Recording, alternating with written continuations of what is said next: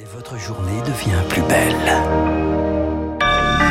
Soyez les bienvenus si vous nous rejoignez sur l'antenne de Radio Classique. Nous sommes le mardi 13 décembre et il est 7h30. La matinale de Radio Classique avec Renaud Blanc. Et le journal essentiel présenté par Charles Bonner. Bonjour Charles. Bonjour Renaud, bonjour à tous. À la une ce matin, la Chine qui abandonne sa politique zéro Covid. Des tests permanents et des confinements collectifs qui ont fini par provoquer colère et manifestations. Depuis quelques jours, les mesures ont quasiment disparu. La grogne s'est calmée, mais les cas remontent 9000 quotidiennement. C'est peu dans un pays aussi peuplé, mais les scientifiques s'attendent à un chaos imminent, Rémi Pfister. Avec la fin des tests PCR systématiques, impossible de mesurer exactement l'ampleur de cette vague qui promet, selon les scientifiques, de submerger la Chine.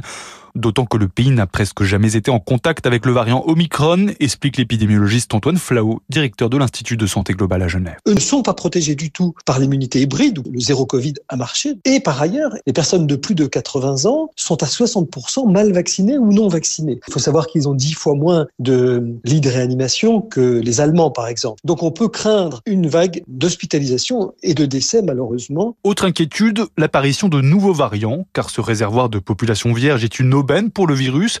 Il a tendance à muter lorsqu'il se réplique rapidement. Là, il va se répliquer auprès d'un milliard 400 millions d'habitants. Donc il y aura des nouveaux variants. Il va falloir surtout bien les identifier. Il est possible que les nouveaux ils auront euh, des capacités de mutation qui seront les leurs, qui seront différentes. Et les vacances du Nouvel An lunaire fin janvier propices au déplacement risquent de jouer les accélérateurs de cette flambée. Si Pékin ne devrait pas reprendre sa stratégie zéro Covid, les autorités chinoises n'excluent pas en revanche de confiner localement des villes où les hôpitaux sont saturés de patients Covid. Les explications de Rémi Pfister. Chez nous, c'est un effet à retardement de la crise sanitaire. La consommation de tabac est en hausse après des années de baisse. Chloé Juel, les femmes et les peu diplômés sont les plus concernés. Une charge mentale plus lourde, gérer les enfants tout en télétravaillant, c'est l'hypothèse avancée par Santé publique France pour expliquer cette courbe qui repart à la hausse chez les femmes. 23% d'entre elles déclarent fumer. De manière générale, l'impact de la crise sociale et économique liée au Covid a joué sur les catégories les plus fragiles, les femmes donc, mais aussi les moins diplômés et les moins aisés. Quand l'ambiance sociale se dégrade, les comportements addictifs se développent. Aujourd'hui, un Français sur trois déclare fumer, 32% précisément. Les images de poumons noircis, le paquet neutre ou encore la hausse du prix du tabac, tout ça ne semble plus avoir d'incidence. Malgré tout, une nouvelle campagne anti-tabac est prévue pour février prochain. Elle devrait être exclusivement consacrée aux moins diplômés. Il est déclenché quand les températures minimales ressenties sont proches de moins 18 degrés et on y est. Le plan grand froid est lancé à, à Paris, dans l'Oise, la Manche, le Nord ou encore euh, dans le Rhône.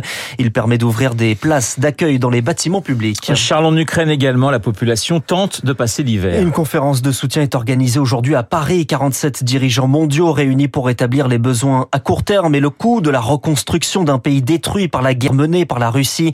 500 entreprises françaises vont également participer pour des projets cette fois-ci au long terme. Un principe de donnant-donnant, un soutien contre des contrats confirmé par le Premier ministre ukrainien Denis Shmila en ce moment à Paris. Les principes de la reconstruction sont connus. Tous ceux qui nous soutiennent dans la défense de l'Ukraine seront prioritaires dans la reconstruction. La France est l'un des principaux acteurs et un soutien de notre défense.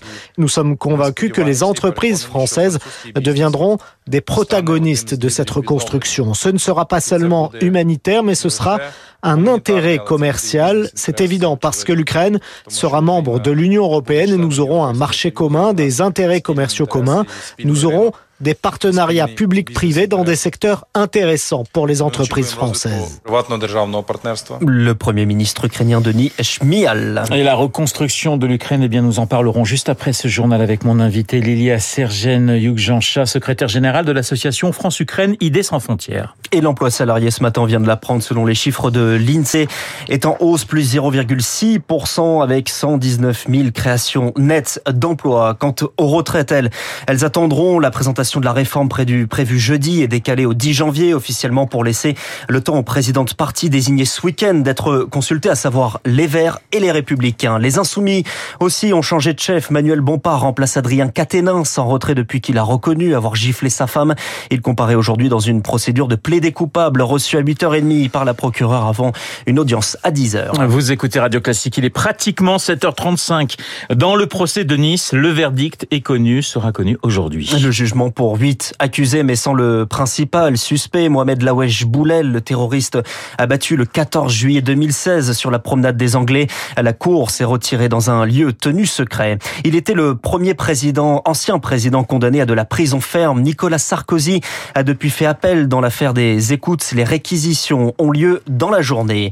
20 perquisitions en quatre jours. Le scandale de corruption au Parlement européen, dont la vice-présidente Eva Kaili est écrouée, soupçonnée d'avoir été achetée par le Qatar.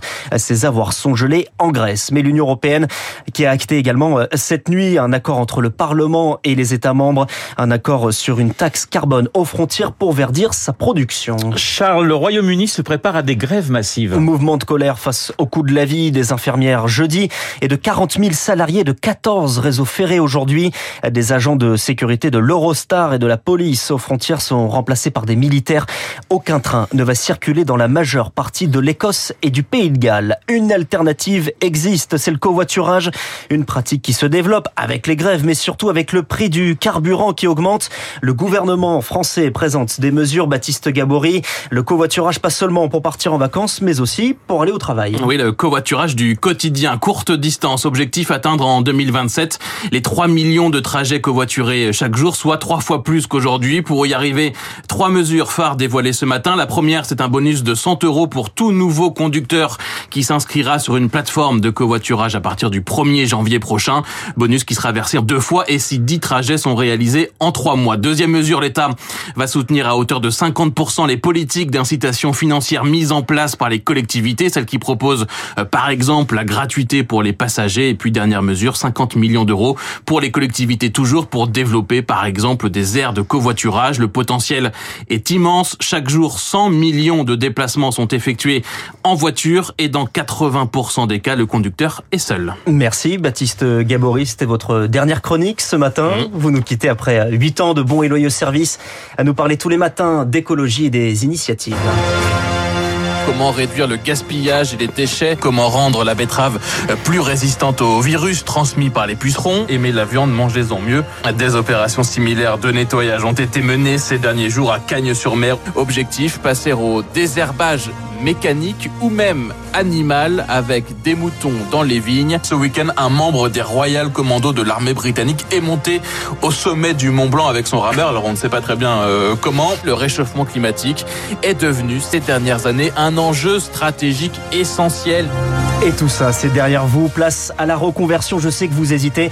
Il suffit d'écouter votre chef, Guillaume Durand, qui avait sa petite idée en 2017. Voilà, Baptiste, toujours aussi précis. Vous devriez faire du doublage pour les films américains d'action si vous avez une voix. On a toujours l'impression que c'est la guerre quand vous parlez. C'est une bonne chose. Mais c'est une bonne chose comme cette nouvelle vie qui s'ouvre et on te souhaite sans le vouvoiement de rigueur le meilleur pour la suite sur les plages de la Manche où tu pars vivre et forcément on te dit bon vent.